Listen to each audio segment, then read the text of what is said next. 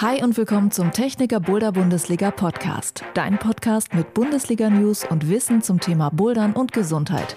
Immer neu an jedem Spieltag der Techniker Boulder Bundesliga. Ich bin Juliane Fritz und ich begleite dich auf dem Weg zum Spieltag in den Steinbock Nürnberg. Im Steinbock könntest du Harald Roth treffen, den ersten Interviewgast in dieser Folge. Harald Roth ist Kletterphysiotherapeut und Trainer unter anderem in den Steinbock Boulderhallen. Er lernt in seinem Job viele Menschen kennen, die sehr ambitioniert bouldern und die dabei an ihre Grenzen stoßen.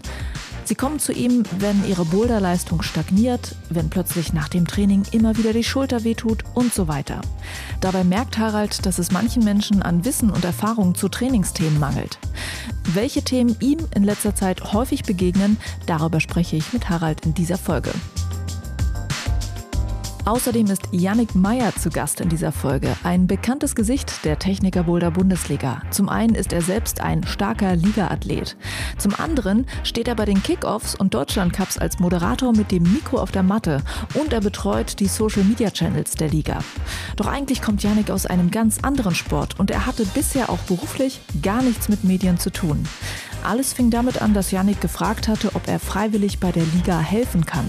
Inzwischen brennt er dafür, den Bouldersport zu pushen. Mehr hört ihr von Yannick selbst in dieser Folge vom Techniker Boulder Bundesliga Podcast. Aber vorab gibt's eine Runde Bundesliga News.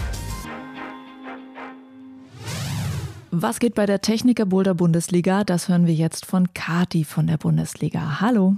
Guten Morgen. Kathi, es ist ja echt lange her, dass wir dich hier im Podcast gehört haben. Also sehr schön, dass du jetzt wieder mit dabei bist. Mhm. Und du warst mit dem Ligateam gerade in Osnabrück. Dort wird dieses Jahr das Finale der Techniker Boulder Bundesliga stattfinden. Das ist ein ganz neuer Ort für das Finale. Und ihr habt dieses Jahr auch noch ganz neue Pläne. Und ich bin sehr gespannt, was du erzählst fange ich mal ganz kurz an. Die Qualifikation für das Finale wird im Osnabrück sein, eine Halle, die wir äh, durch die Liga schon gut kennen. Und das Finale selbst ist dann woanders, und zwar im Lokviertel in Osnabrück. Dort wart ihr jetzt also. Erzähl mir mal von diesem Ort. Was hast du da gesehen? Ja, ich war mit Jakob zusammen da. Wir waren auch beide total gespannt, weil wir den Ort vorher noch nicht gesehen hatten. Und der ist auf jeden Fall ziemlich geil dafür. Also ganz anders als der Paradiespark in Jena. Es ist eher so Industriescharm, könnte man sagen. Ähm, es ist ein altes Gebäude, wo früher Lokomotiven tatsächlich, glaube ich, repariert oder gebaut wurden. Das heißt, es ist so ein Halbkreisgebäude, so kann man sich das vorstellen, ja. wo es in der Mitte so runde Umschlägeplätze kamen, sodass sie dann da überall reinfahren konnten. Das heißt, man hat eigentlich einen total großen Platz, der durch dieses halbrunde Gebäude schon so eingefasst ist. Und auf die andere Seite, dem gegenüber, kommt dann unser großes Skydach und die Bühne wieder. Und dadurch hat man ein total schönes, bisschen in sich geschlossenes Setting sozusagen. Das wurde jetzt alles mit sehr viel EU-Fördermitteln gerade umgebaut, wird auch noch ein bisschen. Es war jetzt äh, die Fläche in der Mitte noch so ein bisschen Matsch und Baustelle. Aber an sich ist das Gebäude so gut wie fertig renoviert und auf die Fläche muss da noch Rasen drauf und ein paar Bäume gepflanzt werden und dann können wir kommen. Okay, ja, sehr cool. Das klingt ganz spannend. Ähm, und dieses Jahr soll das Finale ja auch noch größer werden mit einem richtigen Boulder-Festival, mit Challenges vor Ort, mit Workshops und so weiter. Sind da vor Ort jetzt noch einige Ideen für euch konkreter geworden, weil ihr halt gesehen habt, ah, da könnte man das machen, da könnte man das machen? Wie ist das? Ja, also das war schon gut, die Fläche mal zu sehen und ähm, sich zu überlegen, was da noch drauf passen würde. Wir haben sehr, sehr viele Ideen. An ein paar Stellen müssen wir jetzt noch gucken, wo wir noch Sponsoren rankriegen, damit wir sie tatsächlich finanziert kriegen. Deswegen gibt es noch keinen abschließenden, ganz genauen Ablaufplan, was wir davon jetzt realisieren können und was nicht. Ein Wunsch von uns wäre, dass man ein Halbfinale machen kann, draußen auch. Also, dass wirklich noch mehr Sportlerinnen und Sportler die Chance bekommen, auf der Bühne auf, in diesem geilen Setting zu bouldern. Und da müssen wir aber noch ein bisschen gucken, dass wir das finanziert bekommen. Ich denke, das wird sich in den nächsten zwei Wochen entscheiden. Okay. Aber an sich ist da eben viel Platz. Ähm, die Stadt plant eine große Aftershow-Party, die auch vor Ort in diesen Räumen stattfinden kann, die echt super sind dafür. Ähm, wir würden gerne einen Abend eine Real Rocks Filmvorführung machen. Genau, so entsteht gerade noch so ein Programm um den tatsächlichen Wettkampf außenrum. Äh, ja, sehr geil. Klingt super. Ähm, der Osnabrück in Osnabrück, das ist ja schon lange eine Boulderhalle, mit der die Liga coole Projekte zusammen macht. Die haben zum Beispiel als Team schon ähm, die Kickoffs manchmal begleitet und mit Twitch Livestreams gemacht von diesen Kickoffs.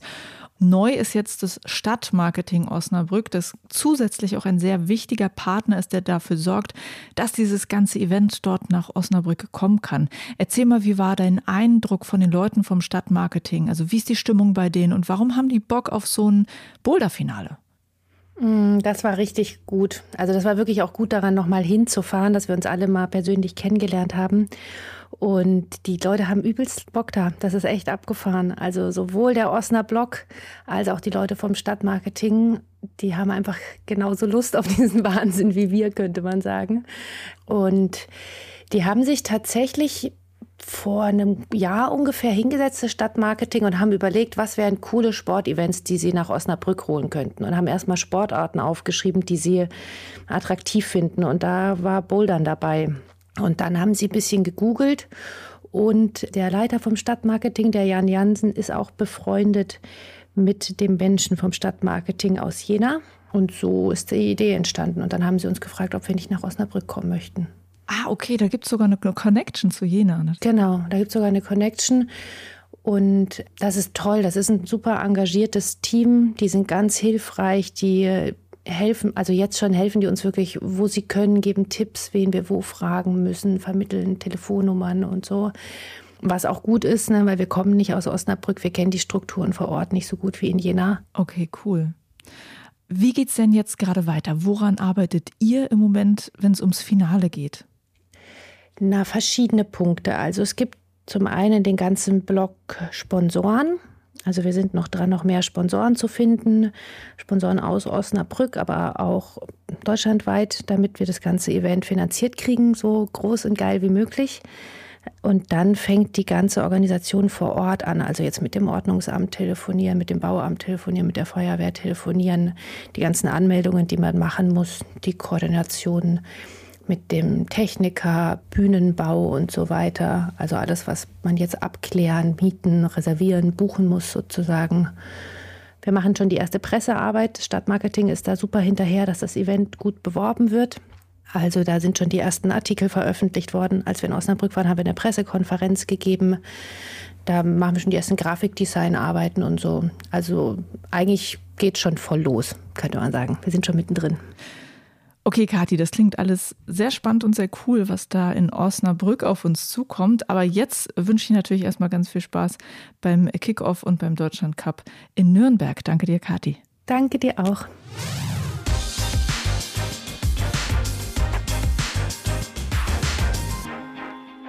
Passend zum Halt der Technikerboulder Bundesliga am Steinbock in Nürnberg habe ich mir einen Podcast-Gast aus Franken gesucht, den viele von euch schon gut kennen, aus anderen Folgen hier im Podcast. Und das ist Kletterphysiotherapeut Harald Roth. Er ist wieder da. Hallo. Hallo Juliane, schön wieder da sein zu dürfen. Wer Harald noch nicht kennt, der scrollt vielleicht mal in der Podcast-App ein Stückchen zurück. Er hat halt im Techniker Boulder Bundesliga Podcast schon erzählt, wie man sicher fallen kann und wie man besser wird im Überhang. Hört's euch nochmal an. Und diesmal, Harald, habe ich dich gefragt, welche Themen oder Probleme dir bei deiner Arbeit mit Kletterpatientinnen und Patienten im Moment häufiger begegnen. Du hast mir ein paar Sachen genannt und wir tauchen einfach mal in diese Dinge ein, würde ich sagen. Cool. Du hast gesagt, was du oft erlebst, ist so das Dilemma. Ähm, viele fangen ganz schnell Feuer fürs Bouldern, wollen dann schnell besser werden und äh, die haben sich noch nicht so eingehend mit Training im Klettersport beschäftigt. Die haben aber ein cooles YouTube-Tutorial gefunden, das sehr vielversprechend klingt und du meinst, da trifft dann manchmal viel Unwissen auf viel Motivation. Was sind aus deiner Sicht die Risiken, wenn man so ins Training reinstartet? Naja, grundsätzlich kann man einfach schon mal sagen, Verletzungsrisiko steigt auf jeden Fall. Es kommt natürlich immer darauf an, wo du herkommst. Bist du jetzt jemand, der sagt, okay, Klettern, Bouldern ist jetzt generell mein Einstieg ins sportliche Leben? Oder habe ich schon einen anderen sportlichen Hintergrund? Das ist natürlich immer ein Unterschied. Also kommst du schon aus einer Sportart und fängst mit Bouldern jetzt quasi eine weitere Sportart an und kennst quasi schon so ein bisschen die Zeichen von sportlicher Betätigung oder steigst dort völlig neu ein, guckst dir so ein Video an und denkst dir, hey cool, der Typ springt den nächsten Griff an und ich versuche das auch mal in meinem Training, ja. Nur mit dem Unterschied, dass vielleicht die Athleten, die man in den Videos sieht, vier, fünf, sechs, sieben Jahre Training hinter sich haben und die Schulter manche Züge meinetwegen toleriert und aushält. Und du als Neueinsteiger, der vielleicht noch nie wirklich Sport gemacht hat, ähm, erstmal diese Resilienz bzw. diese Kapazität, solche Züge machen zu können, erstmal aufbauen musst. Ist wie gesagt immer ein Unterschied. Habe ich schon vorher irgendwie einen sportlichen Background gehabt oder ist das jetzt komplett mein Neueinstieg in den Sport? Okay, was würdest du denn sagen, was kannst du als einen guten, kompetenten Start ins Training fürs Bouldern empfehlen? Ganz klassisch. Äh, mittlerweile bieten ja fast alle Hallen irgendwie Schnupperkurse an oder so Grundkurse, dass sie sagen, hey, die ersten drei Mal begleiten wir dich ein bisschen im Klettern und erklären dir so vielleicht ein bisschen die Basics, wie schon in anderen Podcasts erklärt, so wie springe ich, wie lande ich, wie komme ich hoch, ein bisschen Grundtechniken. Ähm, ich glaube, das ist tatsächlich immer ganz cool. Oder man hat einfach vielleicht einen Freundeskreis, der, der schon länger, und das ist ja auch oft der Fall, der schon länger bowlet und dich mal mitnimmt und du da einfach so ein bisschen abguckst, nach links und rechts guckst und äh, einfach nur mal versuchst, ein bisschen aufzusaugen, was deine Umgebung so macht. Natürlich auch ein bisschen mit Vorsicht zu genießen, weil, wie gesagt, äh, wenn du den falschen Leuten zuguckst und zu viel nachmachst, dann kann es auch nach hinten losgehen. Aber ja, grundsätzlich ist, glaube ich, immer so ein Grundkurs und einfach mal mit ein paar Freunden zusammen klettern gehen am Anfang nie schlecht. Mhm. Und ein wichtiger Punkt ist für dich die Körperwahrnehmung beim Sport. Also, dass die Menschen die Signale von ihrem Körper überhören oder falsch deuten. Wie genau bemerkst du das denn, wenn das bei Leuten nicht so richtig funktioniert? Das ist tatsächlich eine, eine sehr schwere Frage, weil diese Körperwahrnehmung beziehungsweise generell Wahrnehmen bedarf viel Zeit. Ich meine, es ist einfach so, es fängt ja einfach damit an zu sagen, hey, habe ich jetzt gerade den letzten Griff mit vier Fingern gehabt oder hatte ich ihn mit drei Fingern? Warum ist das jetzt wichtig? Ähm, du kommst am Ende der Session nach Hause an und merkst irgendwie, der tut dein Knie weh. Oder dir tut dein unterer Rücken weh. Oder irgendwie zwickt es an der Hand. Aber du hast während des Kletterns nie hinterfragt, hey, war ich da jetzt mit vier Fingern dran oder habe ich da vielleicht jetzt den Mono genommen und irgendwie nur einen Finger reingesteckt in den Griff oder habe ich über meinen Hook gezogen? Und die Frage ist, wie fühlen sich, ähm, ja, wie fühlen sich die Züge, die Bewegungen, einfach das, was du in dem Moment der Aktion machst? Wie fühlt sich das Feedback an? Ich meine, persönlich würde ich einfach sagen, es macht, das ist ja irgendwo die Essenz des Kletterns, dass du spürst, während du kletterst, wie geil sich der Crimp anfühlt oder wie schön der Hook gerade zieht oder äh, dass du merkst, boah, heute ist meine Körperspannung einfach richtig da, die ist on point. Und das sind aber schon Fragen so, okay, das musst du ja erstmal spüren und dafür musst du erstmal fragen, habe ich heute geile Körperspannung gespürt oder nicht? Und das kannst du im Grunde genommen runterbrechen auf jedes einzelne Detail. Ist das etwas, was du vermitteln kannst? Oder muss man das haben? Beides. Ich glaube, es geht beides. Ähm, ich meine, es ist auch total typabhängig, ja. Ich bin jemand, der total gerne hinterfragt, hinter in sich hineinspürt, äh, total gerne spürt, oh, ist es eine kleine Leiste, ist es eine große Leiste, ist die rau, hat die Unebenheiten, ist der kleine Finger besonders aktiv bei der Leiste. Das macht für mich ja irgendwo den Reiz des Kletterns aus. Und da gibt es einfach jetzt, ich habe da ja schon mit genug Leuten gearbeitet, die irgendwie von Anfang an sagen, boah, da ist ja nur mein großer C drauf. Und da gibt es andere, die treten einen Tritt an und wissen überhaupt gar nicht, ist jetzt mein Mittelfuß auf dem Tritt, ist jetzt die, die ganze vordere Fußsohle drauf, ist nur der große C drauf. Also das ist auch schon so ein bisschen, da bringt jeder ein bisschen andere Voraussetzungen, glaube ich, mit. Und auch andere Feinfühligkeit vor allem. Mhm. Aber kannst du die Leute da so hinbringen in die Richtung, dass sie das mehr spüren? Und wie könntest du es versuchen? Das geht auf jeden Fall. Vor allem, was äh, ich glaube, eine coole Möglichkeit ist, einfach Bedingungen zu setzen beim Klettern. Eine Möglichkeit, aber die finde ich meistens zu offensichtlich und ich glaube, der Lerneffekt ist auch nicht so groß, ist den Leuten einfach zu sagen, hey, kletter mal und versuch mal selber zu achten, wie laut deine Füße auf den Tritten ankommen. Das ist ein Kommando. Aber ich finde es mittlerweile viel interessanter, den Leuten eher Restriktionen zu geben, also eher so ein bisschen Einschränkungen zu geben und dann zu hinterfragen, hey, was hat sich jetzt, was hast du jetzt gespürt? Was hat sich jetzt auf einmal geändert? Ja? Wenn du, keine Ahnung, irgendwie sagst, okay, du definierst ein paar Tritte weg und dann die Leute irgendwann merken, merken uh, ich muss meinen Schwerpunkt auf einmal extrem verlagern. Oder du darfst nur noch mit drei Fingern klettern und auf einmal merken sie, puh, okay, ich muss jetzt den Griff ganz anders belasten. Das heißt, einfach nur durch die Methodik, dass du gesagt hast, du hast ein paar Bedingungen gestellt, kommen die Leute selber drauf, hey, ich habe sowas wie einen Schwerpunkt oder hey, ich kann den Griff 100% festhalten oder ich kann ihn auch mit 70% meiner Kraft festhalten. Und das ist eigentlich ein total spannender Prozess. Auch schön mit anzusehen, wenn die Leute runterkommen und auf einmal sagen so, boah, mein ganzes Gewicht war ja auf dem Fuß.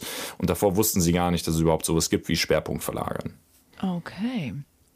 Bei diesem Thema, du hattest mir das ja vorab gesagt, fiel mir auch ein, bei mir ist es so, dass ich Situationen viele Situationen kenne, in denen ich auch die Signale von meinem Körper überhöre oder ignoriere. Und ich glaube, wir machen das irgendwie in unserem Alltag schon sehr oft.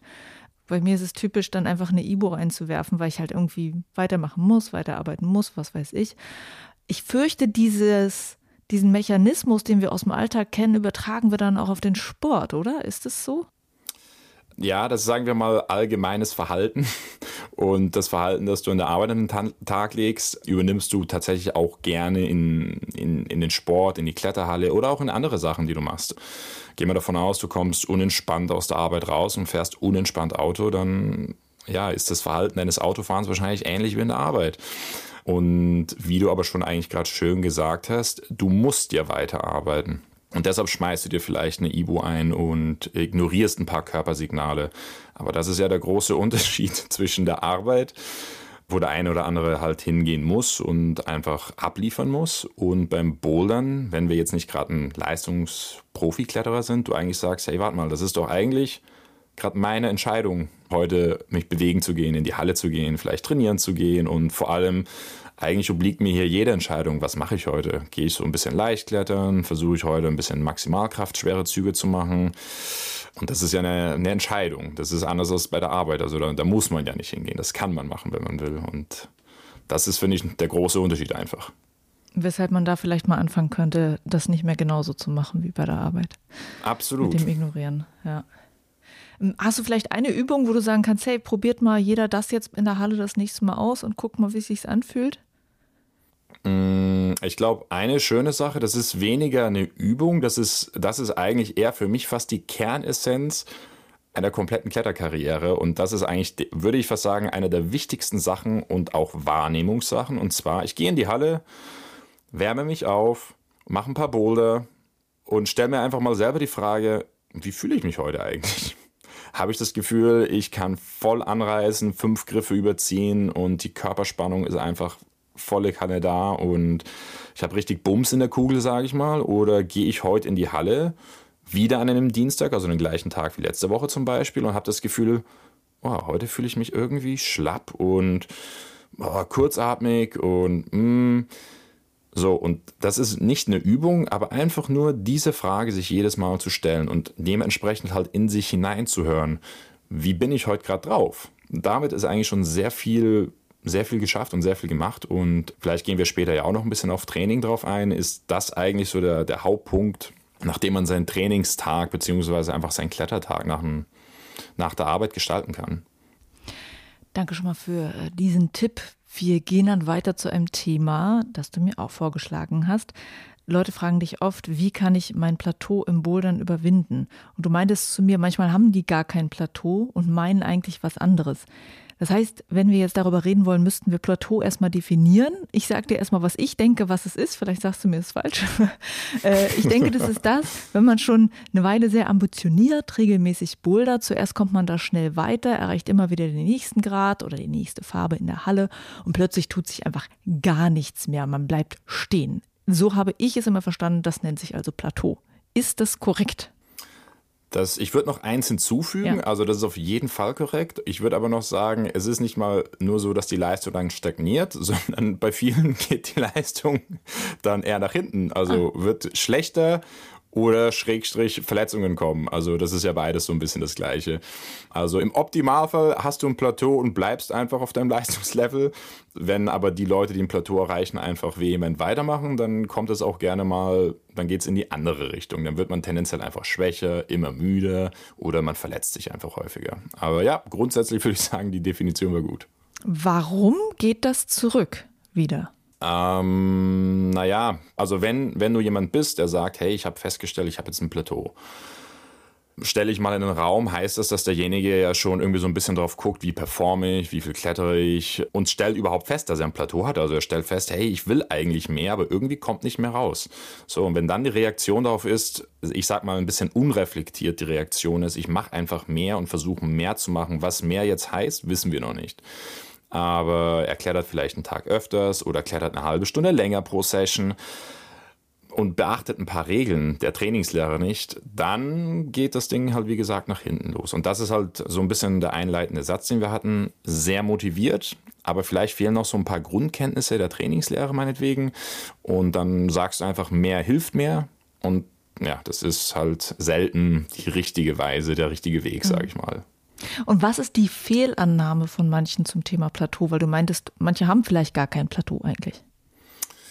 Naja, weil wenn, wenn wir jetzt einfach das, das angucken, wie du es definiert hast, also sprich, ähm, ich würde es noch ein bisschen zuspitzen lassen, also nach intensivem Training, nach langanhaltendem Training über eine längere Zeit und wir dann sagen, dann, dann kommt nur noch bedingt eine Leistungssteigerung oder fast gar nicht, dann haben wir jetzt quasi gehört, okay, ein Plateau kommt voraus, dass du lange Zeit versucht hast, mit steigenden Intensitäten äh, dein Training quasi zu steigern.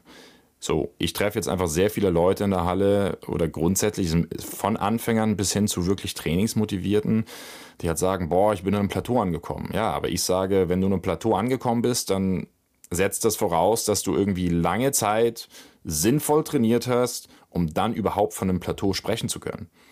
Und das fehlt meistens. Also wenn ich dann mal ein bisschen gucke und mir dann zuhöre, so, okay, wie gestalteten ihr eure Trainingswoche? Dann denke ich mir so, boah, ich glaube, du hast noch lang kein Plateau erreicht. Du, dein Training ist wahrscheinlich nur etwas ungünstig oder nicht sehr gezielt. Und das ist eigentlich so ein bisschen, was ich meinte. Ich glaube, die Leute reden immer vom Plateau, aber wenn du mal dahinter stehst und einfach guckst, wie sie trainieren, wie sie klettern, wirst du merken, nö, so ist es einfach schwierig, stärker zu werden mit dem Klettertrainingsverhalten. Okay, jetzt kannst du uns mal direkt ein Beispiel geben für ein Klettertrainingsverhalten, was nicht passt, um, äh, um weiterzukommen, versus eines, mit dem man weiterkommen könnte. Also, dass du uns mal sagst, wie ist es halt nicht gut gestaltet, wie wäre es gut gestaltet? Mhm, mh, mh eines der großen Vorteile und gleichzeitig Nachteile, die wir heute ja mit den ganzen Kletterhallen haben und Boulderhallen haben, ist, dass du sagst, boah, du weißt gar nicht, in welche Halle du gehen sollst. Also je nachdem, wo du gerade lebst, hast du vielleicht auch mehr Hallen zur Auswahl. Und dann hast du auch noch in jeder Halle eine Riesenauswahl an Bouldermöglichkeiten. Also an verschiedenen Bouldern mit verschiedenen Neigungen, verschiedenen Winkeln, verschiedenen Stilen. Und wenn du hingegen sagst, okay, du hast einen Boulderblock draußen, da sind fünf Bouldertouren dann bist du mehr oder minder aufgrund der einfach nur der Routenanzahl gezwungen, dich mit einer Tour länger zu beschäftigen oder vielleicht mit zwei Touren länger zu beschäftigen. Ähm, so, und da kommen wir eigentlich schon zum ersten Punkt. Das ist das Verhalten, das oftmals in der Halle nicht stattfindet. Du probierst halt einen Boulder aus, merkst irgendwie nach ein, zwei Mal, boah, irgendwie, keine Ahnung, funktioniert nicht, ist komisch oder ist schwer oder ich heb gar nicht erst ab. Und die Motivation von manchen, einfach länger an diesem Boulder zu bleiben, ist oft mal etwas bescheiden, weil es einfach leichter ist zu sagen, cool, ich gehe einen Schritt nach rechts und gehe zum nächsten Boulder und steige mal da ein. Und dann ist vielleicht schneller ein Erfolgserlebnis da. Und das ist jetzt quasi ein Negativbeispiel, also einfach sich nicht lang genug mit einem Projekt oder mit einem Boulder, das dir initial schwerfällt, einfach ein bisschen mehr Zeit zu investieren. Also das heißt, das sind gleich eigentlich beide Gegen- und Pro-Beispiele. Also mhm. einfach nur nicht von einem Bowler zum nächsten gehen, wenn du das Gefühl hast, jetzt fällt es mir ein bisschen schwerer, sondern einfach mal mehr Zeit in einer Tour verbringen. Das hilft oftmals schon sehr viel. Hat auch ein anderer Trainer mal hier im Podcast gesagt, der Bilal Balci, was soll dein Körper denn eigentlich lernen, wenn du, wenn du halt nicht dabei bleibst? So. Das trifft es absolut auf den Punkt. Genau, ähm, das also das Thema. Wie kann man das angehen, ein tatsächliches Plateau zu überwinden? Also eines, ja, eigentlich immer bei jedem Training wichtig ist, so ein bisschen, vielleicht ein bisschen zu hinterfragen. Wir hatten ja vorhin das mit der Körperwahrnehmung und ich würde es jetzt mal ein bisschen verallgemeinern, allgemeine Wahrnehmung. Einfach mal zu hinterfragen, ja, wie, wie gestalte ich meine, ich will gar nicht mal von Trainingswoche reden, weil das klingt ja auch oft sehr dogmatisch, einfach so, wie, wie gestalte ich meine, äh, meine Klettersession heute? Ja, welche Intention steckt dahinter? Einfach sich schon mal diese Frage stellen, so, okay, was will ich heute eigentlich machen? Will ich heute Boulder bouldern, die an meinem Limit sind, so körperlich, physisch an meinem Limit sind? Möchte ich heute lieber Fokus auf Platten und mental meinen Kopf so ein bisschen fordern? Oder hatte, hätte ich heute eher Lust, irgendwie so ein bisschen Cardio auf Ausdauer und mit gepumpten Armen zu klettern? Das ist einfach schon mal eine der Grund, Grundregeln, einfach um Plateaus gar nicht das aufkommen zu lassen, beziehungsweise Plateaus zu brechen. Einfach eine Intention festlegen, was möchte ich heute eigentlich machen und dort seinen Fokus halt in dieser, in dieser Klettereinheit einfach legen. Klingt eigentlich im Prinzip leicht. Jetzt ist aber das Schwierige, wir gehen in eine Halle und wie am Anfang merkt, müsstest du ja erstmal hinterfragen, ja, wie fühle ich mich heute? Sagen wir mal, ich fühle mich heute einfach mega, mega fit, super stark, super spritzig, mega cool. Ist das der perfekte Tag zu sagen, hey, ich gucke mir heute einfach schwere Boulder an, beschäftige mich mal mit ein, zwei schwierigen Touren und investiere mal einfach richtig viel Zeit pro Tour? Super gut. Hast du aber an den Tag was mit Freunden ausgemacht, fühlst dich richtig gut, gehst aber jedes Mal quasi, wenn dein, deine Partner den Boulder gemacht haben, zum nächsten Boulder, ist das, sage ich mal, was Trainings, also jetzt rein kraftmäßig angeht, ein bisschen ungünstig, weil du eigentlich sagen würdest, boah, eigentlich würde ich gerne mehr Zeit in diesen einen Boulder verbringen. Also wichtigster Tipp für mich ist einfach nur, setz eine Intention fest pro Einheit und versuch einfach diese Intention so ein bisschen nachzugehen. Und versuch nicht drei Sachen gleichzeitig abzudecken. Also versuch nicht Ausdauer, Kraftausdauer und Maximalkraft in einer Session reinzupacken. Das äh, geht meistens nach hinten los. Alright. Es gibt noch ein Thema, das dir wohl in Gesprächen gerade häufiger begegnet ist, äh, wo du ein mangelndes Wissen bemerkst. Und da geht es ums Wintertraining. Ähm, Profis machen das vor, die zeigen, sie machen jetzt gerade Wintertraining und dann versuchen wir als Breitensportler das zu imitieren. Was ist dir genau dabei aufgefallen? Naja, wieder, man guckt äh, Profis zu und man, man vergisst einfach, okay, das sind Profis die machen das, was sie tun, wahrscheinlich sehr gut auf einem sehr hohen Niveau. Und das liegt aber auch daran, dass sie das schon seit sehr langer Zeit praktizieren. Und äh, wie man jetzt gehört hat, ist also von allem sehr viel, sehr lange. Wenn ich jetzt als ähm, ja, Hobbykletterer oder ambitionierter Kletterer einfach rangehe und sage, hey, ich habe drei Trainingstage die Woche oder vier Trainingstage die Woche oder zwei, je nachdem, wie es halt deine Arbeit und dein Alltag zulässt, ähm, dann ist einfach immer wichtig zu hinterfragen, was sind meine Ressourcen? Also sowohl hallenmäßig, was habe ich für Trainingsressourcen, wie kann ich überhaupt sowas wie Wintertraining gestalten, ja? Ja, und was gibt mein Körper her? Also wie, wie resilient, wie widerstandsfähig ist mein Körper und was für einen Hintergrund habe ich? Also sprich, wie viele Trainingsjahre auf dem Buckel? Wie lange habe ich schon Übungen trainiert? Oder ja, wie resilient ist am Ende halt jede Muskelphase, jedes Bandapparat einfach wie, wie bulletproof ist dein Körper? Vielleicht müssen wir auch grundsätzlich mal sagen, was Wintertraining eigentlich ist.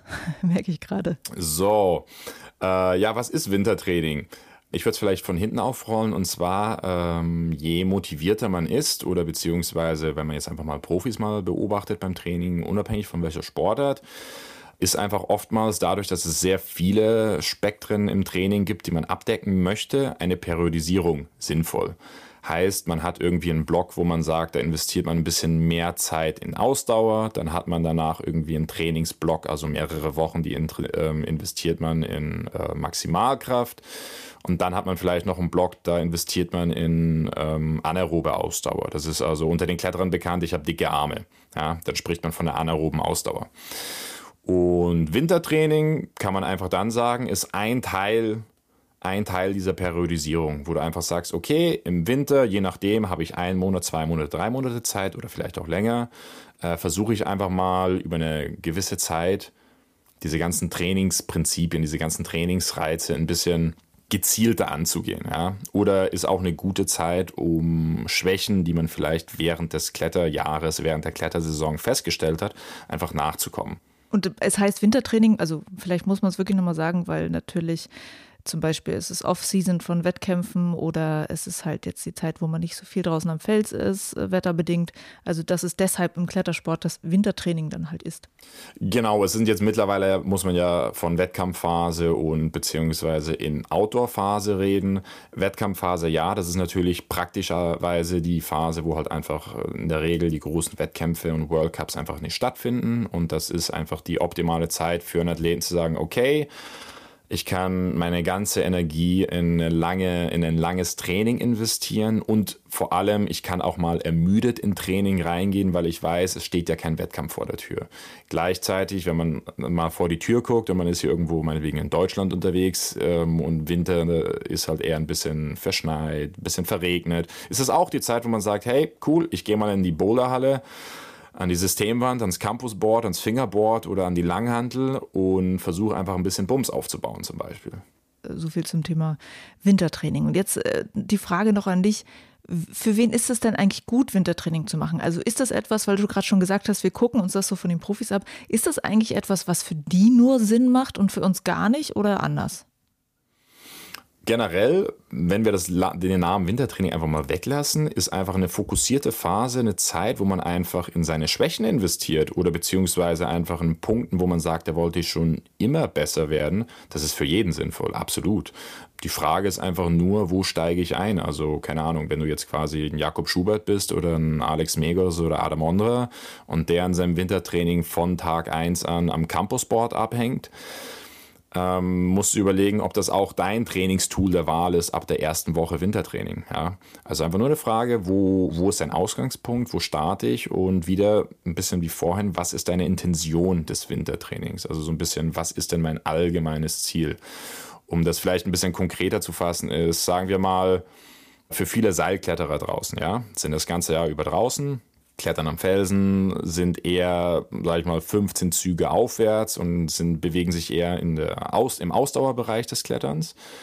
Ist das Wintertraining eine optimale Zeit, um zu sagen, ich mache ein paar Zusatzübungen, um meine Schultermuskulatur zu kräftigen und vielleicht ein bisschen Fingerboard, um die Finger nochmal so ein bisschen auf die Spitze zu bringen und mache ein paar IK-Einheiten an schweren Bouldern, also sprich einfach für mich maximal schwere Boulder und nutzt die Wintersaison, also die Winter, das Wintertrainingsfenster einfach dafür aus, maximal kräftig ähm, neue Levels zu erreichen. Weil du weißt, okay, nach der Wintersaison, Januar, Februar, März meinetwegen, kommt dann eine Seilklettersaison, wo du dann diese ganze aufgebaute Kraft einfach nutzen kannst. Ja.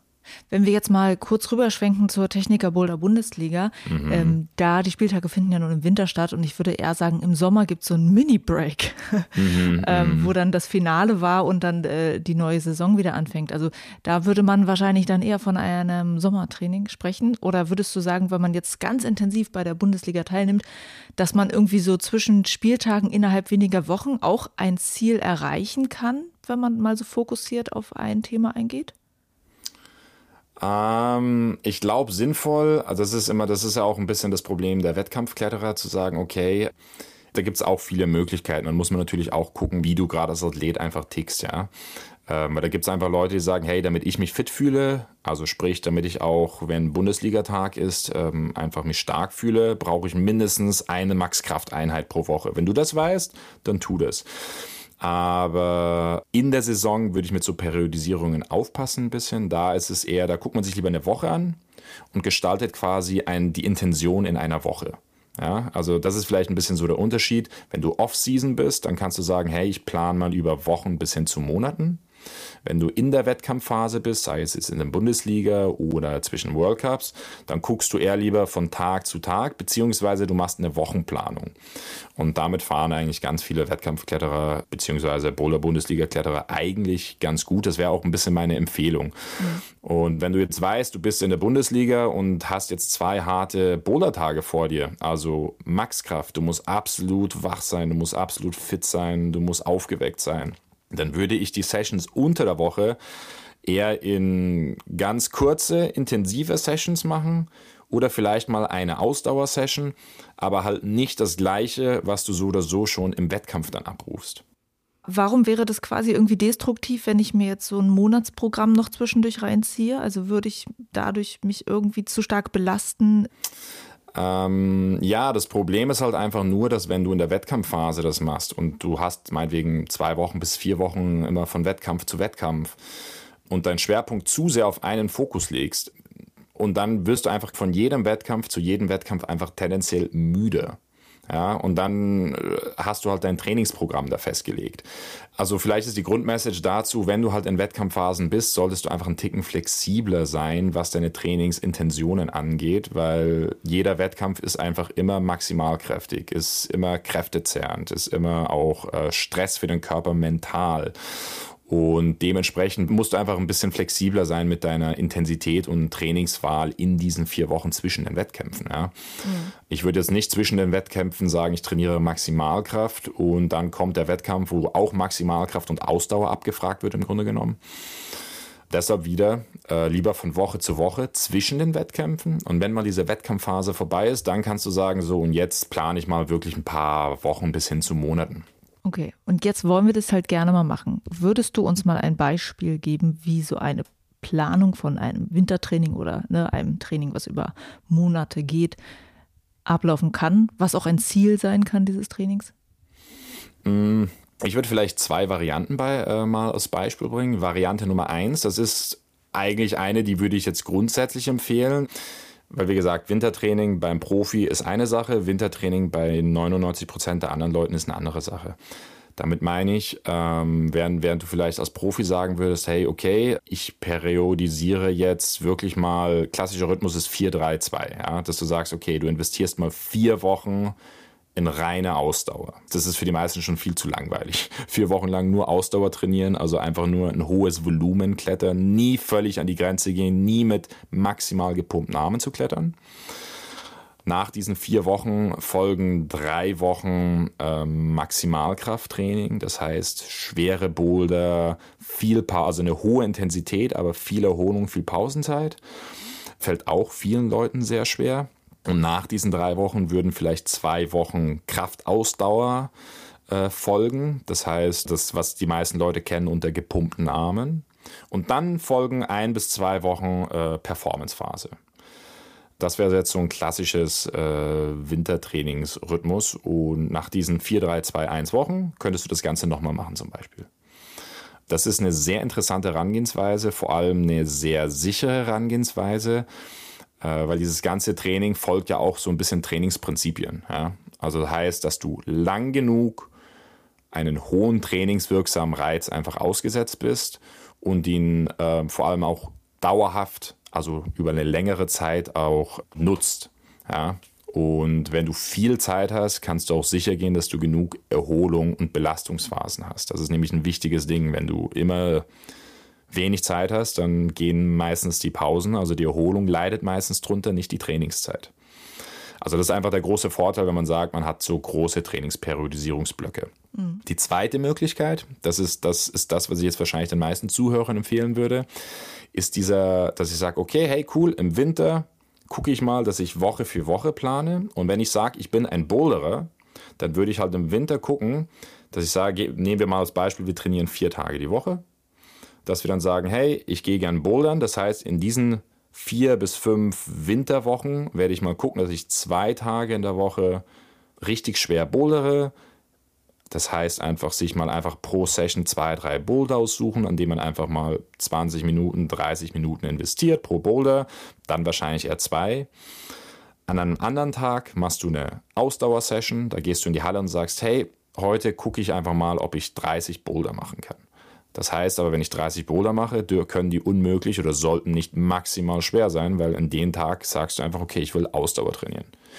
Und am vierten Tag gehst du in die Halle und sagst, okay, heute will ich mal richtig dicke Arme haben, richtig gepumpte Arme haben. Und das wäre jetzt so eine Viertages-Trainingswoche. Und das könntest du einfach in der Winterzeit, dem könntest du einfach nachgehen, weil ich glaube, da können wir alle ein bisschen ehrlich sein während des Jahres, wenn du klettern gehst, äh, da wirst du einfach nur in die Halle gehen und wirst einfach am liebsten immer schwer klettern oder wirst einfach immer nur Gas geben. Oder ähm, von daher glaube ich, dass diese Art von Woche zu Woche für die meisten schon genug, genug Planung ist, um ein Wintertraining sinnvoll zu gestalten. Okay. Und hast du denn so Feedback von Kunden, mit denen du vielleicht mal sowas auch begleitet gemacht hast, wo sie gesagt haben, hey, und plötzlich klappte das und plötzlich ging das besser? Also hast du da Beispiele? Ja, ich glaube, das Spannende ist, wenn wir zurückgehen auf, ähm, wir nehmen mal das Beispiel von Wochenperiodisierung, dass du einfach sagst, hey, du hast zwei Tage in der Woche ähm, irgendwie schwere Bouldertage und dann einen Tag so einen leichteren Ausdauertag und dann am vierten Tag vielleicht noch äh, so gepumpten Arme-Tag, sage ich einfach mal, wo du einfach schön gepumpt rausgehst. Das Fazit insgesamt dieser von vielen Teilnehmern ist, dass sie gesagt haben, interessant, ich bin gefühlt erholter und kann aber am Ende des Tages schwerer klettern. Und sowohl das, das Feedback, das ich von den Kunden bekomme, ist im Grunde genommen auch schon eine Antwort für das Fehlverhalten der meisten Leute beim Trainieren, auch Leute, die extrem motiviert trainieren. Und zwar, der, der Trick von, dieser, von diesem Wochentraining ist einfach nur, da spricht man in der Trainingslehre von polarisiertem Training. An den Tagen, wo ich schwer klettere, klettere ich nur schwer. Und an den Tagen, wo ich Ausdauer trainiere, trainiere ich nur Ausdauer. Und zwischendrin passiert nicht viel, zwischendrin erholt man sich. Und das hat halt meistens langfristig einfach einen Trainingseffekt, wenn man das lang genug macht, mit der richtigen Intensität und verletzungsprophylaktisch einfach viel günstiger ähm, und meistens am Ende des Tages, das, das fand ich eigentlich am geilsten, wenn die Leute gesagt haben, die sind voll motiviert. Weil oftmals schrecken so Trainingsprogramme halt einfach ab, aber wenn sie dann irgendwann merken, das ist eigentlich kein, das ist eigentlich nicht wirklich ein Trainingsprogramm, sondern das ist eigentlich nur so, okay, ich fühle mich heute gut, dann gebe ich heute Gas, ich fühle mich heute nicht so gut, dann mache ich jetzt Ausdauer und dann guckst du einfach nur, okay, ich habe diese Woche schon zweimal richtig schwer geklettert und ich habe diese Woche schon einmal Ausdauer gemacht, was bleibt noch übrig? Ja, dann fährt man einfach auf lange Zeit motiviert weiter und man ist meistens einfach fitter und nicht so verletzt. Klingt nach Machen. Absolut. Danke für die vielen coolen Einblicke in deine Arbeit und für die Tipps, die du hattest. Ich habe schon zum Schluss noch eine ganz, ganz andere Frage an dich. Und zwar eine kulinarische. Mhm. Ich weiß, das haben die Menschen in den anderen Podcast-Folgen auch schon gelernt, dass du leidenschaftlicher Bäcker zugleich auch noch bist. Und ich denke jetzt einfach mal, dass du auch ansonsten wahrscheinlich an gutem Essen interessiert bist. Und jetzt ist es ja so, die Leute kommen für die Techniker Boulder Bundesliga nach Nürnberg. Eventuell wollen die auch mal vor der Session, nach der Session, was weiß ich was, was leckeres essen. Hast du kulinarische Tipps in Nürnberg? Was sollten wir mal besucht haben? Also es gibt da zwei, also es gibt sicherlich mehr Orte, aber es gibt zwei Orte, die mir jetzt erstmal initial einfallen. Das eine ist einfach, ich meine, Kaffee und Klettern gehören ja irgendwie ein bisschen zusammen so mittlerweile. Und in Nürnberg gibt es zwei Röstereien, zwei Cafés, die einfach unfassbar geil sind. Das eine ist die Röstrommel, da gibt es eigentlich immer geile klassische Kaffees bis hin zu fruchtigen Kaffees mit selbstgemachten Kuchen. Atmosphäre ist gut und Kaffee schmeckt einfach geil. Und dann gibt es auch noch das Machhörnl. Das ist mindestens genauso gut. Äh, man hat da einfach ein bisschen die Qual der Wahl. Und wenn ich dann ab und zu nach einem Training sage, jetzt habe ich aber richtig Hunger und möchte irgendwie ein bisschen was, was Größeres essen, ein bisschen mehr essen, dann gibt's, ähm, ich bin ja irgendwie so innerlich so ein kleiner Japan-Liebhaber. Und da gibt es in Nürnberg das Monkey Ramen. Das ist, würde ich behaupten, einer der authentischsten Ramen-Bars, die ich jetzt bis jetzt so generell hier kennengelernt habe. Und die haben unfassbar große, riesige, reichhaltige Ramen-Nudelsuppen und auch noch so andere kleine japanische ähm, traditionelle Gerichte einfach nur. Man sitzt unfassbar gut und super nett, super lieb und man fühlt sich auch vor allem gut danach. Das ist, das ist, das finde ich eigentlich richtig geil nach dem Klettern. Ja. Lieber Harald, vielen Dank dir fürs Interview. Vielen Dank auch.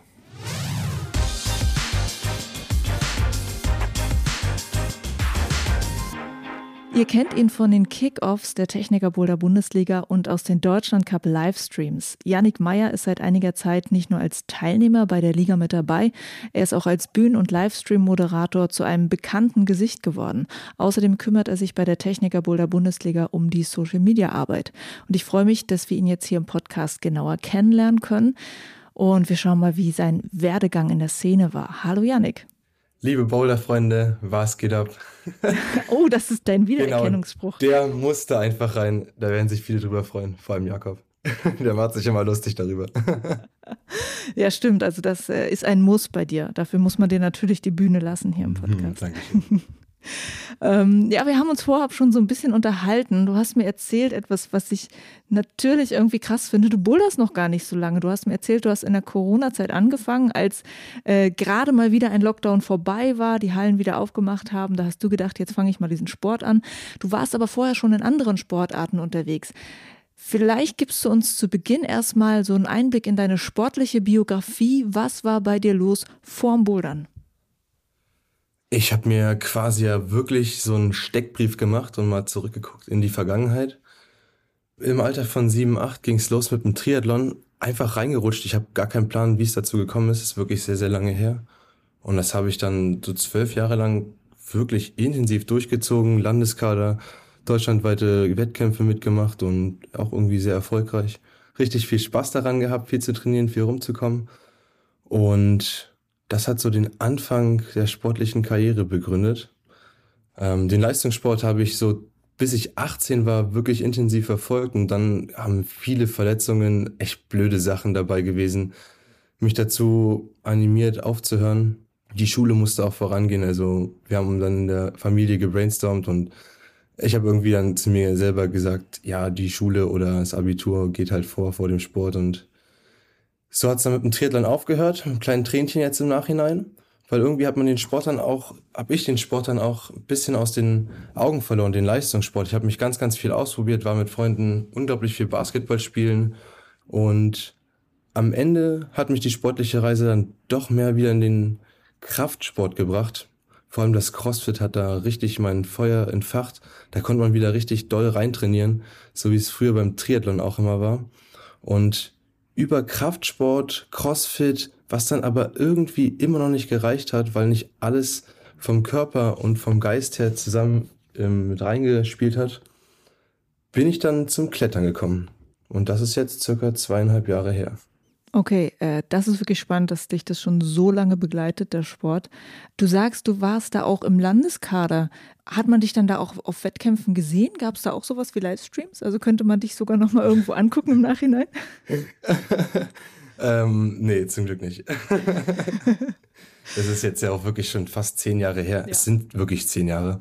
Und damals, so, wenn man es eingibt, Janik Meyer Triathlon, wird bestimmt irgendwo noch eine Starterliste kommen oder eine Ergebnisliste vielleicht von der deutschen Meisterschaft oder von den Landesmeisterschaften damals in Brandenburg, wo ich herkomme. Aber da müssen wir auf jeden Fall keinen Videocontent sehen. Ich recherchiere das nach. Schau mal. Nee, ich habe da wirklich ganz, ganz viele Wettkämpfe mitgemacht. Also, boah, bestimmt im Laufe von den zwölf Jahren über 200 Wettkämpfe, vor allem in Ostdeutschland, Mitteldeutschland, bis zum Höhepunkt dann halt auch ähm, deutsche Meisterschaften mitzumachen. Und danach wie angesprochen, kam die Verletzungsserie und der Karriereabbruch. Ja, leider, ey, das äh, passiert dann leider vielen, ne? Ja, so ist es halt. Aber hey, die Karriere, die wird jetzt auf jeden Fall nachgeholt. Also zweieinhalb mhm. Jahre sind wir drin im Klettern und die sportlichen Ziele, die sind nach wie vor hoch, wenn nicht sogar jetzt höher als früher. Und äh, zu sportlichen Zielen hätte ich dann noch die Frage, was ist denn so deine Einstellung zum Sport? Also welchen Stellenwert hat Sport in deinem Leben? Ähm, wie lebst du das? Wie stark lebst du das aus? Also wenn du jetzt mal so sagst, einfach deine Woche, ne? Ähm, wie viel Sport findet da statt? Was findet da noch anderes statt? auf jeden Fall Sport auf die Eins. Da gehen liebe Grüße raus an Tommy, der wollte mir das äh, genauso sagen. Tommy ist dein Mitbewohner, ne? Tommy ist Mitbewohner, bester Freund und vor allem auch mentaler Ratgeber. Der hat immer einen sehr nüchternen Blick auf die Sachen. Und ich frage mich natürlich auch ganz häufig, was so der Stellenwert vom Sport ist. Jetzt in Vorbereitung auf das Interview mit dir nochmal ein bisschen mehr. Und festgestellt habe ich, dass Sport schon immer einen sehr, sehr hohen Stellenwert für mich hat. Also es ist einfach der Ausgleich von allem. Ich bin eigentlich ein sehr hippeliger Typ und bestimmt als Kind auch mal irgendwie so eine leichte Konzentrationsschwäche gehabt, war einfach mit vielem überfordert, viele Reize aufgenommen und da hat Sport den perfekten Ausgleich gegeben. Und es hat eigentlich schon immer meinen Tag bestimmt, mein Leben bestimmt. Und heute würde ich sagen, vom Zeitumfang her ist es wie ein Teilzeitjob. Also 15 Stunden ist eigentlich so das Minimum in der Woche. Und in den guten Wochen sind es dann auch so bis 20, drüber auf jeden Fall nicht. 15 bis 20 Stunden. Ja, und äh, was ich ja so krass finde, ist, dass du bei den Bouldern auch so schnell eingestiegen bist. Also dieser Zeitraum von du entdeckst das Bouldern bis zu, du versinkst halt total in dem Sport, bist dann gleich engagiert bei der Techniker Boulder Bundesliga, arbeitest dann sogar für die Bundesliga, ja. Was war denn das am Bouldern, was dich so schnell gepackt hat? Also vor allem waren es die sehr schnellen Erfolge, die sich eingestellt haben. Da muss man aber auch ehrlich sein. Ich habe halt vieles mitgebracht. Ich habe schon immer sehr viel Sport gemacht, habe ganz gute Körperkenntnis, kann meinen Körper gut ansteuern und habe vor allem durch den Kraftsport, den ich zuletzt gemacht habe, auch schon sehr viel Power und Muskeln mitgebracht, die mir natürlich geholfen haben, schnell auch schwere Routen zu klettern. Und du weißt es selber beim Bouldern, wenn man eine neue Route schafft, man will immer direkt die nächste und so ging es dann schnell bergauf. Total. Du redest auch vom äh, Klettern. Also kletterst du auch genauso, wie du boulderst? Also Klettern am Seil oder wie ist es bei dir? Nee, also, okay, wenn ich über das äh, Bouldern rede, dann sage ich auch einfach mal Klettern. Ich kann das äh, nicht so, oder ich will das auch gar nicht so differenzieren. Nee, das muss man nicht differenzieren. Bloß die, die Frage ist, ob, ob ich das quasi richtig auffasse. Du boulderst nur. Bouldern ist auf jeden Fall die Main-Sportart, um es so zu sagen. Ja. Ich war schon ein, zwei Mal in der Kletterhalle. Da fehlt mir aber, muss ich auch ehrlich gestehen, immer auch so die Lust, mit jemandem zusammen dahin zu gehen. Mit dem Tommy war ich ein paar Mal, aber ansonsten boah, bin ich auch beim Sport echt gern alleine. Ja, du, kann ich nachvollziehen. Ah, ich bin da so im Tunnel drin. Da wird der Tunnel angeschmissen und dann fällt es mir halt auch schwierig, mit anderen Leuten so einen kleinen, coolen Boulderhallen-Smalltalk zu führen. Du kennst es auch. Ja. Man liebt die Gespräche in der Halle, aber wenn man sich gerade mental auf eine Route vorbereitet, dann kann man einfach nicht so aufmerksam zuhören und so angenehm mit den Leuten plaudern, wie man es gern möchte. Deswegen lieber alleine. Und am besten dann einfach nach dem Bouldern den Talk machen. Genau. ähm, und was ich ja noch dachte, als ich so dich zum ersten Mal gesehen habe, so kennengelernt habe, du machst halt gerade Medienarbeit für die Techniker Boulder Bundesliga.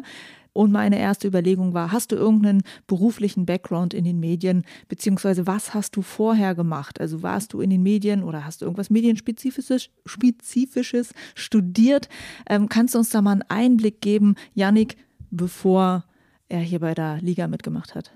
Klar, gar kein Problem, kann ich gerne machen. Ist für mich aber auch immer eine schwierige Frage, sage ich auch ganz ehrlich, denn ich bin eigentlich gelernter Krankenpfleger und kann mich aber heute eigentlich auch nicht mehr mit diesem Beruf so richtig identifizieren. Ich habe das damals so ein bisschen aus der Not heraus gemacht, weil ich mit 20 Jahren noch gar keinen Plan hatte, was ich mal machen möchte im Leben, beruflich oder auch einfach von dem, was ich gerne machen möchte. Das hat sich jetzt erst im Laufe der letzten zwei Jahre entwickelt und natürlich jeder hat viel mit Medien zu tun. Also ich konsumiere unglaublich viel Medien, aber gelernt, studiert habe ich in der Hinsicht gar nichts, nein einfach viel Interesse gehabt, viel selber Bock auf Videos schneiden, Videos produzieren und ähm, ich habe den Sport ein bisschen aus den Augen verloren. Das war genauso die Krankenhauszeit. Und danach habe ich den Sport wiedergefunden mit den Bouldern und habe auch das Berufliche wiedergefunden, dass ich was mit dem Sport machen will, dass ich den Sport vor allem voranbringen möchte. Und Bouldern ist da echt genau die richtige Sportart, denn die ist jung, die ist frisch und die bringt so viele Leute dazu, ein bisschen rauszugehen und ein bisschen was für sich zu tun. Und damit ist schon viel geholfen. Das kann ich sehr unterstreichen äh, und äh, die Gedanken dahinter auch sehr verstehen. Wie kam es denn eigentlich, dass du jetzt zum Moderator bei der Liga wurdest und die Social-Media-Arbeit dort betreust? Also da gab es ja nur keine Stellenausschreibung oder so. Erzähl mal, wie du da hingekommen bist. Ah, ich würde sagen, dass ich da so ein bisschen reingewachsen bin. Also ich war beim ersten großen Outdoor-Finale im Paradiespark als Volontier dabei, einer von dreien, Tommy, ich und ähm, noch ein weiterer Kollege und wir haben dort ein bisschen mitgeholfen. Ich habe auf jeden Fall richtig Feuer gefangen, einfach die Liga und alles, was die machen, weiter zu supporten und war da auch in einer beruflichen Umorientierungsphase und habe halt gedacht, okay, vielleicht ähm, kann man da mal schauen, was so geht. So einfach ein bisschen mithelfen. Ich habe da zu der Zeit noch studiert, wäre ein cooler, cooler Nebenverdienst. Aber es war mehr so der innere Antrieb, weiter da beim Ligageschehen dabei zu sein, bei den Kickoffs und bei den Deutschland Cups und da einfach Teil des Teams und Teil des großen Ganzen zu sein. Dann bin ich ab der dritten Station mit eingestiegen, erstmal zu den Kickoffs mitzufahren und habe dort wirklich mit angepackt, habe äh, den ganzen Aufbau unterstützt und auch, dass am Wettkampftag wirklich um, alles funktioniert, war so ein bisschen das Mädchen für alles, aber hatte auch wirklich äh, großen, großen Spaß daran, mhm in alle Bereiche mal so ein bisschen reinzuschnuppern. Irgendwann, es war der Steinbock in Erlangen, weil das zu der Zeit meine Heimat war. Da habe ich noch in Nürnberg gewohnt und habe im Steinbock in Erlangen gearbeitet. Kannte also die Halle ganz gut, kannte die Liga schon ein bisschen. Haben sie noch einen Moderator gebraucht und ich kann wahrscheinlich ganz gut reden an manchen Stellen oder an manchen Tagen. Und Da hat Jakob mir quasi einfach das Mikro ein bisschen in die Hand gedrückt, zwei Tage vorher, und gesagt, okay, wenn du Bock hast, das zu machen, dann mach das mal. Und ja, jetzt bin ich jemand, der wirklich echt immer neugierig ist auf neue Erfahrungen und habe einfach mal gesagt, na klar, mache ich. Habe aber auch nicht gewusst, was dann alles so dahinter steckt. Also da sind wir wieder beim Thema. Ich war die zwei Tage lang wirklich nervlich echt ein Wrack, habe mich unglaublich darauf vorbereitet, habe YouTube-Videos mir angeguckt und alles und Zeugs und ganz viel gelesen und habe vor allem auch mit dem Reini, da gehen auch ganz liebe Grüße raus, paar Mal telefoniert, der hat dann ein offenes Ohr gehabt für mich, mir ein paar Tipps gegeben. Und dann haben wir den ersten Deutschland Cup moderiert. Also ich habe dann meinen ersten Deutschland Cup moderiert, das war der zweite der Saison. Und ab da an, weil es gut funktioniert hat, habe ich das ähm, weiterhin bei den Deutschland Cups und bei den Kickoffs gemacht die Liga und ich sind dann immer mehr zusammengekommen, weil man einfach auch mehr Zeit miteinander verbracht hat. Und wir haben gebrainstormt, was man machen kann. Und ich hatte irgendwie immer viel auszusetzen am Instagram und habe selber so ein bisschen Instagram für mich gemacht. Und dann hat Jakob einfach mal gesagt, okay, komm, dann mach doch auch mal das Instagram. Im Laufe der Zeit hat mir dann neue Ideen entwickelt und die mussten umgesetzt werden. Und dafür braucht es jemanden. Und das war dann ich. Sehr, sehr gut. Und ähm, wir haben uns ja auch schon darüber unterhalten, wie du das genau machst was, also wenn ich jetzt mal kurz sprechen darf, ich finde es sehr schön, wie du einfach dem deutschen Wettkampfsport eine coole Plattform gibst. Also es werden einfach die Athleten, die teilnehmen an der Bundesliga und an den Deutschlandcups, wirklich von dir so hochgehoben. Und ähm, ich finde, es gibt halt kaum Plattformen dafür. Also wir haben coole Athleten in Deutschland, coole Athleten und Athletinnen, aber die meisten kennen halt Jan Hoyer. Der ist cool, auf jeden Fall. Aber da sind noch so viele andere in Deutschland, die gar nicht so sehr eine Bühne bekommen, aber die sie auch verdient haben, weil sie einfach wirklich cool performen, weil es toll ist, ihnen zuzuschauen. Und du gibst eine gute Bühne. Also ganz viele Lorbeeren gerade an dich. ähm, was, was ist für dich noch wichtig an der Social Media Arbeit äh, für die Liga? Also erstmal vielen Dank, Juliane, für die lieben Worte. Das äh, habe ich dir beim letzten Mal schon am, beim Vorgespräch gesagt, habe ich mich auch schon dafür bedankt. Und genau das möchte ich auch mit der Arbeit vermitteln, dass wir wirklich tolle, tolle Athleten haben in einer unglaublich tollen Sportart, die sehr sehenswert ist. Und ich versuche wirklich so viel wie möglich von den Wettkämpfen, vor allem von den hochwertigen Routen zu zeigen. Und das geht am besten, indem wir die Sportler ins Rampenlicht holen. Jakob hatte beim letzten Finale von der Saison 22 auch in, der, in einer Instagram-Story einmal gesagt, die Techniker Boulder Bundesliga ist genau die Bühne, die du verdienst. Und ich sage, dass unsere Athleten, die jetzt gerade sich auf Olympia vorbereiten, eine Bühne brauchen, damit sie vielleicht auch neue Sponsoren bekommen und noch mehr die Möglichkeit haben, den Wettkampfsport in Deutschland nach vorne zu bringen. Ja. Ähm, was ich auch noch spannend fand aus unserem Vorgespräch, die Techniker Boulder Bundesliga ist nicht das einzige Sportevent, bei dem du schon als Volunteer gearbeitet hast. Du hast da gleich gedacht, so ich möchte alles Mögliche ausprobieren, wie du gerade schon meintest. Du hast auch schon bei den Special Olympics World Games mitgemacht als Volunteer. Das ist ein riesiges inklusives Sportevent für Menschen mit Behinderung. Was hast du denn da gemacht und welche Erfahrungen hast du da für dich mitgenommen? Ähm, da muss ich dich einmal ganz kurz korrigieren. Bei den Special Olympic World Games, da war ich nicht als Volunteer da, sondern als SPP-Manager. Das hat so ein bisschen, spielt so ein bisschen zusammen. Also bei den European Championships im 22 war ich jetzt wirklich als blutiger Volunteer da. Hab dort acht Tage lang in der Tonhalle gepennt mit 150 anderen Leuten. Und da war meine spezielle Aufgabe. Beim Bahnrad habe ich neben Claudia gesessen. Die hat ähm, die Show und das Entertainment geleitet von der ganzen Veranstaltung, vom Veranstaltungsort. Also jedes Licht, jeder Ton, jede Stimme vom Moderator, wann, wo, wie gesagt wurde, das geht alles auf ihre Cup und auf ihre Planung. Und ich war ihr Assistent. Das war wirklich eine sehr coole Sache. Kann ich mich echt glücklich schätzen, dass ich das bekommen habe. Und ich bin mit der Claudia in Kontakt geblieben. Wir haben uns dort gut verstanden und habe sie gefragt, ob sie nochmal irgendwo bei einer Veranstaltung ist, wo ich ihr nochmal über die Schulter schauen kann, weil ich da sehr neugierig war, noch mehr von ihr zu lernen. Und er meinte, sie hat sie nicht, aber sie sucht gerade noch jemanden, der quasi das, was sie dort bei den European Championships gemacht hat, bei den Special Olympics macht in Berlin. Und da habe ich wohl gerade zum richtigen Zeitpunkt angerufen und da habe ich ähm, die Stelle bekommen. Ah, okay, das heißt, du warst einmal Volunteer und dann, wie hieß die andere Position? Das war der SPP-Manager, Sports Presentation Manager. Das heißt, all das, was auf dem Sportplatz, ich war beim Futsal, auf dem Sportplatz passiert, für die Zuschauer, das habe ich geplant und umgesetzt mit dem Team. Okay. Ja, das klingt auch sehr umfassend, würde ich mal sagen. Ja? Auf jeden Fall, das war eine riesige Aufgabe für mich, aber auch eine riesige Chance. Ich habe dort unglaublich viel gelernt, ähm, hatte ein Team von fünf Leuten mit mir zusammen und wir haben dort eine geile Show auf die Beine gestellt, würde ich sagen. Es hat richtig Bock gemacht. Gibt es da irgendwas, was du auch jetzt zur Liga mitnimmst an Erfahrung, an Wissen? Ähm, man entwickelt einfach ein echt gutes Auge, ein gutes Gesamtbild, was eine Veranstaltung, eine gute Veranstaltung ausmacht. Und was da alles dazugehört, was man alles bedenken muss. Kannst du ein oder zwei Punkte nennen? Also ich finde vor allem das ganze Thema Infotainment drumherum ganz wichtig dass ähm, man maximal transparent die Informationen rausgibt und sich nicht in den Informationen widerspricht. Okay, ja, das äh, klingt sehr logisch und sehr wichtig. Ja. Ich würde dann nochmal in dieses Thema Moderation übergehen, da du ja nicht nur die Bühnenmoderation äh, machst, inzwischen ja sogar auch im Livestream schon moderierst und da treffen wir uns ja quasi, weil ich diese Rolle ganz gut kenne. Also ich habe jahrelang äh, als Radiomoderatorin gearbeitet, habe dann auch deutsche Meisterschaften moderiert und auch schon für die Bundesliga was moderiert. Also ich kenne diesen Livestream-Moderationsjob und empfinde den als ziemlich anstrengend, ja. Und es fällt mir auch schwer, weil es einfach so ein Marathon, ein Moderationsmarathon ist.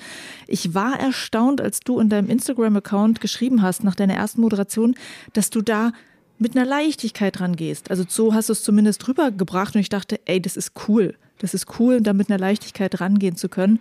Und ich weiß auch aus meiner Erfahrung, dass ich so einen Druck gespürt habe in dem Job, weil du bist einfach live, du bist zu sehen und sehr viele Leute meinen Dinge zu dem, was du da machst und geben ihr Kommentar ab zu dem, was du tust, auch zu jedem Fehler, den du machst und man wird halt sehr schnell bewertet. Ich finde es hart. Wie ist es für dich? Wie fühlst du dich in diesem Job? Also mir macht es auf jeden Fall unglaublich viel Spaß, auf der Bühne zu stehen. Ich habe an Weihnachten ein Bild von mir gefunden, das war von 2009, also das ist jetzt auch schon ein bisschen her. Da habe ich schon mit einem Mikrofon im Zirkus auf der Bühne gestanden und ähm, ich wusste erst gar nicht mehr, dass dieses Bild gibt. Ne? Also anscheinend war es ja schon immer ein bisschen in mir. Ähm, was mir schwerfällt oder was mir den Druck macht, ist vor allem der Inhalt. Also ich möchte da auf der Bühne keinen Quatsch erzählen und falsche Infos zu einem Athleten. Mhm. Und das Publikum ist dann verunsichert oder äh, weiß gerade gar nicht, was Sache ist und kann sich nicht mehr auf das Geschehen auf der Bühne konzentrieren. Deswegen ist Vorbereitung immer wichtig und wenn man gut vorbereitet ist, dann fällt es einem auch gar nicht so schwer. Ja. Gerade beim ersten Mal war ich unglaublich doll nervös, habe ich ja vorhin schon einmal an einer anderen Stelle erwähnt. Aber im Nachhinein würde ich sagen, ging es doch besser von der Hand als gedacht. Ja. Gibt es in diesem Job Sachen, wo du denkst, es wäre ganz cool, wenn die Leute mal diese Perspektive kennen würden? Also wie es ist, hier zu stehen, hier zu reden. Also was würdest du vielleicht auch gerne mal nach draußen geben, so ähm, an die Leute, die es noch nie gemacht haben? Also jeder sollte mal auf der Bühne stehen und erstmal das sehen können, wie ich immer die Wettkämpfe sehe, den Deutschland Cup. Also da ist ja gar kein Mensch mehr vor mir. Ich kann einfach direkt auf die Route, auf die Athleten schauen. Das ist auf jeden Fall ein Riesenprivileg. Das ist auf jeden Fall richtig, richtig cool. Mhm. Vor allem auch die Leute einmal anzugucken, weil wenn sie kollektiv, wenn alle Leute zusammen sich freuen über eine Route oder eine getoppte Route, dann ist das ein unglaubliches Bild, was unglaubliche Emotionen und so Glücksgefühle in mir auslöst. Und das sieht man halt nur, wenn man als Einzelner die ganze Menge sieht von vorne. Das ist ja jetzt die Bühnenmoderation, ne, die du ansprichst. Genau. Ah ja, okay, das, das kann ich gut nachvollziehen, ja. Im Livestream, da kann ich es äh, ganz einfach beantworten. Jeder, der es mal ausprobieren möchte, der kann das ja jetzt bei unseren Kick-Off-Veranstaltungen machen. Darauf wolltest du sicherlich hinaus. Nein, wollte ich nicht, aber es ist ein guter Punkt. Ist ein sehr guter Punkt. Also beim nächsten Kickoff, das ist am 24.02. im Steinbock in Nürnberg, habt ihr natürlich auch die Chance, einmal als Moderatorin am Start zu sein, denn wir streamen ja die schwersten Boulder vom Kickoff. Und da haben wir eine Moderationsbox und jeder kann dort reingehen, einfach mit einer Freundin, alleine oder als große Gruppe, sich die Headsets aufsetzen und mal einmal Bestvater, Lasse von Freier, Jan Hoyer oder wie sie alle heißen, unsere Top-Athleten, an der Wand mal zu moderieren. Und man kann natürlich auch einfach mal die Leute zu Hause grüßen. Das ist, glaube ich, äh, auch sehr beliebt. Ja, bestimmt. Wie wir jetzt schon wissen, du probierst wirklich viel aus in der Szene, du vernetzt dich viel. Gibt es noch mehr Pläne oder Ideen, was du noch in der Boulder-Szene umsetzen möchtest? Ja, es gibt ganz, ganz viel, was ich umsetzen möchte. Hab da richtig Bock noch viel zu machen, auch vor allem viel Eigenes zu machen, weiterhin die Szene nach vorne zu bringen. Da sind sogar konkrete Projekte geplant, aber dazu möchte ich jetzt noch nichts sagen, weil das äh, noch so ein bisschen in den Kinderschuhen steckt und ich erst darüber sprechen möchte, wenn es da spruchreifer wird. Okay, aber das heißt, äh, keep an eye on Yannick. Schon, auf jeden Fall. Okay, Yannick, ich danke dir sehr für dieses Gespräch und ich denke mal, ein paar Leute wissen jetzt noch besser, wer eigentlich dieser Yannick ist, der da im Stream oder auf der Bühne zu sehen ist und dass du auch hinter dem Social Media steckst. Dann sagt vielleicht eine Person auch nochmal Hallo zu dir. Ja, gerne, freue ich mich. Also sagt alle Hallo. Ich sage auch immer ganz freundlich Hallo zurück. Und vor allem sage ich danke dir, Julian, dass wir hier ein bisschen quatschen konnten. Es hat Spaß gemacht. Jo, danke dir. Das war's für diese Folge im Techniker Boulder Bundesliga Podcast. Danke an die Gäste dieser Folge, an Harald Roth und Yannick Meyer. Wo ihr die beiden im Netz findet, das steht natürlich in den Shownotes zu dieser Folge.